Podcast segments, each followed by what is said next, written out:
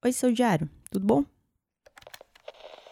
Não tão íntimo, não tão profundo, não tão frequente, não tão diário.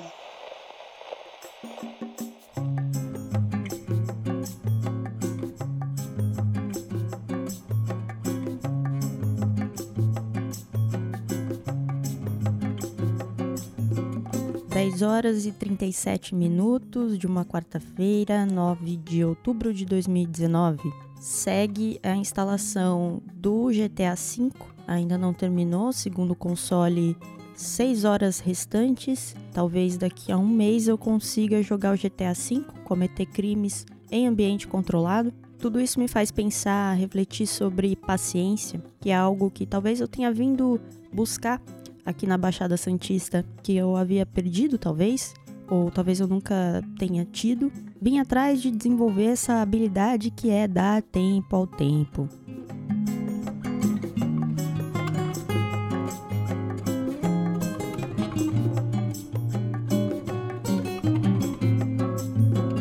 Seu diário, eu sempre fui uma pessoa que queria tudo para ontem. Queria que as coisas que eu fizesse hoje dessem resultado amanhã, imediatamente. Mas o amanhã às vezes leva tempo, leva meses, talvez anos as dores, né? As dores são uma amostra disso, né? Quando a gente uh, sofre algum duro golpe da vida, é, a gente obviamente não fica feliz e a gente quer imediatamente conseguir superar o golpe e estar feliz novamente. Mas tudo é processo, tudo é tempo. Tudo na vida é o download de uma mídia de mais de 100 gigabytes utilizando uma internet de 4 mega.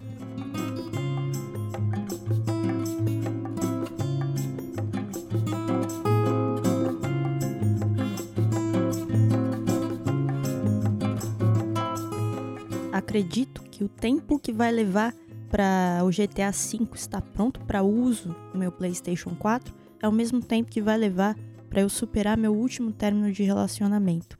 E embora eu quisesse que ambas as coisas acontecessem em 6 horas, eu sei que vai levar muito mais tempo.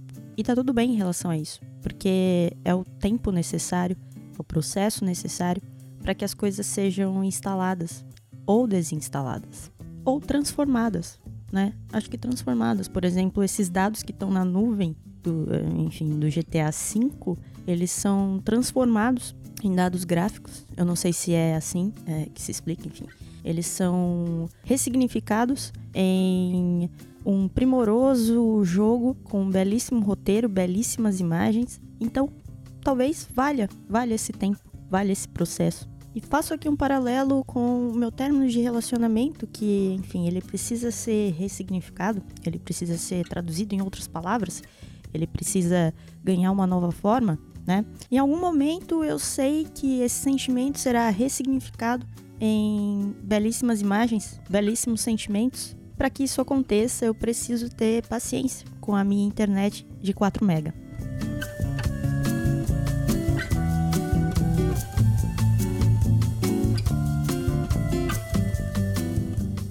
Essas são algumas coisas bonitas que tenho aprendido na terapia.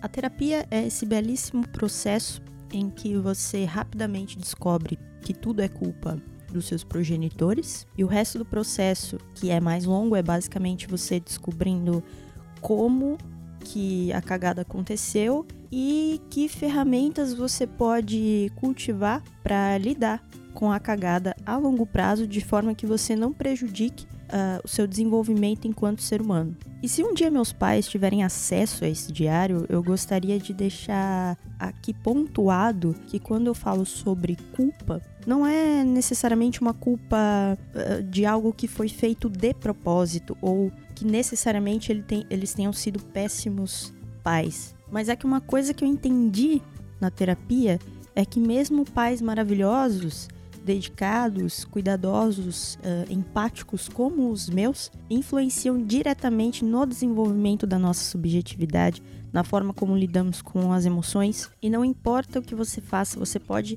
tentar reduzir os danos enquanto você cria uma criança, haverá algum tipo de dano, né? E às vezes o dano é por ser legal demais. Se algum profissional da psicologia tiver acesso a esses registros um dia, provavelmente vai problematizar muito isso aqui que eu tô falando e eu peço perdão, mas é dessa forma que eu consegui resumir o que tem sido o meu processo com a terapia, que na verdade tem sido bastante libertador, doloroso, difícil, mas libertador.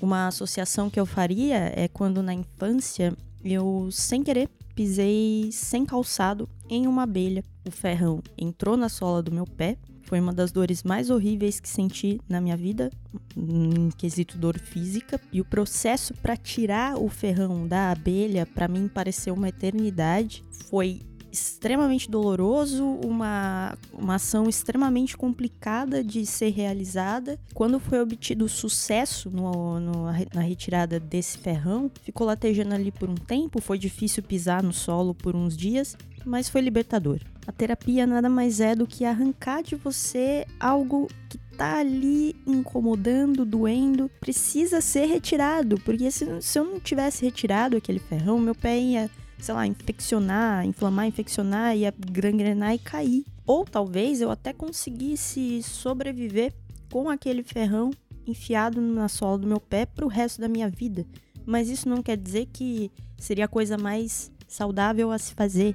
E é o que por muito tempo eu fiz. Eu vivia com coisas dentro de mim que eu não queria retirar, porque eu sentia que retirar seria uma dor imensa, o processo de retirar seria uma dor imensa. Então, eu continuei com esses ferrões emocionais dentro de mim por um tempo assim, e acho que só recentemente que eu tive a coragem, o ímpeto, na verdade, acho que nenhuma dessas duas coisas, eu acho que foi uma necessidade extrema de retirar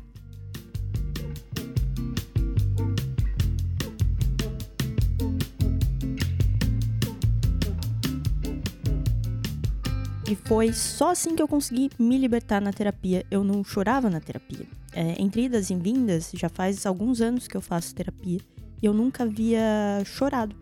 Na verdade, eu, eu sempre segurava o choro. Tem aquela lágrima que escorre que você não consegue, é, enfim, segurar. Mas chorar, chorar, assim mesmo. Soluçar, chorar. Usar os lencinhos que o psicólogo e a psicóloga deixam ali do seu ladinho no sofá. Eu nunca tinha usado. E aí foi só quando o, o ferrão dentro de mim começou a, a, um processo de infeccionar meu emocional, enfim, meu, meu equilíbrio, que eu decidi que a hora era essa. Que eu tinha que tirar ele de qualquer jeito. Que ia doer, que ia demorar. E aí eu chorei na terapia pela primeira vez. Foi horrível. É uma coisa que te faz sentir nu na frente de uma multidão. Porque tem aquela pessoa ali que ela é paga para olhar você chorar para olhar você se descabelar, para olhar no fundo da sua alma, olhar com microscópio os seus piores podres e ficar ali na sua frente com aquela cara uh, impassível. Enquanto eu chorava, soluçava, gastava os lenços, Adriana olhava para mim, tirava os óculos, limpava os óculos, colocava de volta, dava um sorrisinho de canto de boca, safado, porque eu sei que era isso que ela estava esperando que acontecesse. Pacientemente ela esperou esse dia acontecer.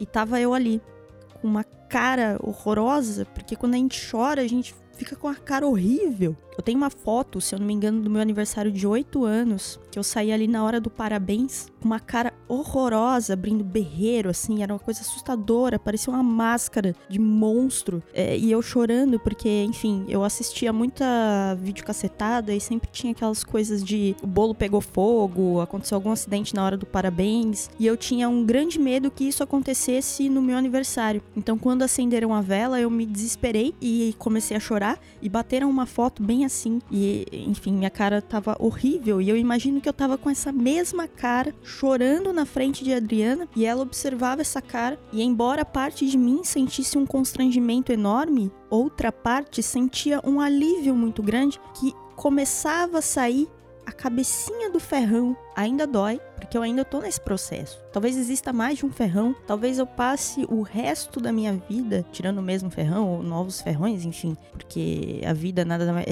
nada mais é do que pisar descalço em abelhas. As coisas não param de acontecer, novas memórias não param de surgir, novos traumas não param de surgir. Enquanto a vida existir, haverá o quê? Mercado de trabalho para profissionais da psicologia.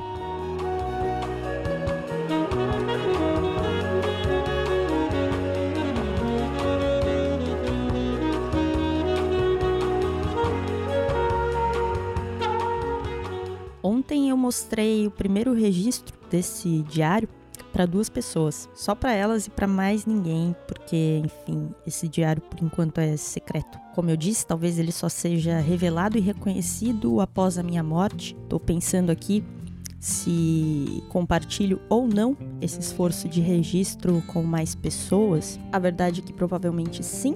Querer se expor é natural do ser humano e desde as cavernas, homens e mulheres das cavernas registravam suas vidas, os seus feitos nas paredes, porque havia necessidade, a urgência de se mostrar para o mundo. Então, muito provavelmente, esses meus desenhos nas paredes da minha caverna serão compartilhados